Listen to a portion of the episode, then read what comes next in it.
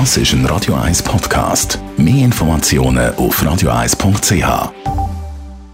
Der Wohntipp auf Radio 1 wird Ihnen präsentiert vom Hauseigentümerverband Schweiz. www.hev-schweiz.ch Immer wieder sind Wohnungseigentümer oder Hauseigentümer mit zahlungsunfähigen oder zahlungsunwilligen Mietern konfrontiert, die den Mietzins einfach nicht zahlen wollen. Die extremsten Fälle von Zahlungsunwilligkeit sind sogenannte Mietnomaden. Thomas Oberle, Jurist beim Hauseigentümerverband Schweiz. Was ist unter einem Mietnomad überhaupt zu verstehen? Es gibt äh, Mietnomaden, die von Anfang an beabsichtigen, neu einzuziehen und nichts zahlen wollen. Es gibt Mietnomaden, die zahlen am Anfang und dann äh, meldet es, äh, es in dieser Wohnung Mängel, wo sie dann, dann finden, sie müssen gar nicht mehr zahlen und dann stellen sie plötzlich von einem Tag auf den anderen äh, Zahlungen ein. Und häufig sieht man dann auch noch, dass Mietnomaden nicht nur Leute sind, die von Anfang an oder irgendwann während einem Mietverhältnis schon relativ früh nicht mehr zahlen wollen, sondern wenn der Vermieter Pech hat, dann die dann noch die Wohnung äh, zumüllen und möglicherweise sogar kaputt machen. Es gibt äh, in Deutschland einen ganz krassen Fall, wo ein Mietnomad innerhalb von zwei Jahren die ganze Wohnung mit äh, Leitungsschlägen in Wände rein, wo er gar nichts zu tun hat, alles kaputt gemacht hat. Also hat im Mieter eine Eigentumswohnung komplett zerstört. Was sind die Folgen von dem Verhalten für den Vermieter?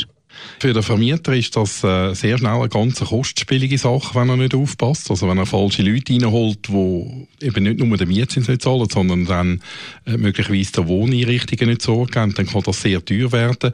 Wenn ich eine zugemüllte Wohnung habe, dann muss ich vielleicht dann, wenn der Mieter geht, die nicht nur reinigen, sondern desinfizieren und die Kosten können sehr schnell in Tausende von Franken gehen.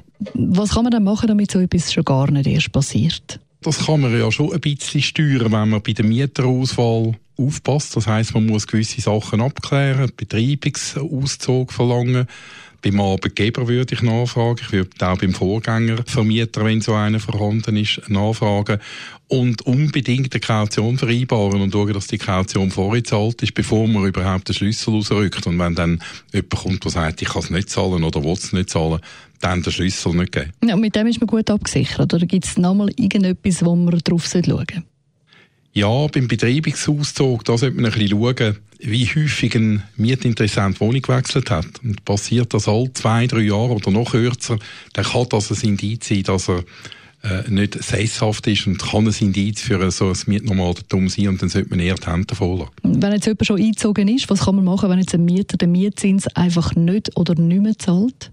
Ja, dann vor allem schnell reagieren. Ich erlebe das in der Rechtsberatung immer wieder, dass Vermieter sehr lange äh, zuwarten, bis sie etwas machen oder sich vielleicht auch von Versprechungen vom Mieter herhalten lassen. Da ist es wichtig, weil das Verfahren, bis man einen Mieter mit Zahlungsverzug draus hat, ist auch nicht schnell von heute auf morgen. Also relativ schnell, wenn man merkt, dass das Geld nicht kommt, handeln. Thomas Oberle, Jurist beim Hauseigentümerverband Schweiz.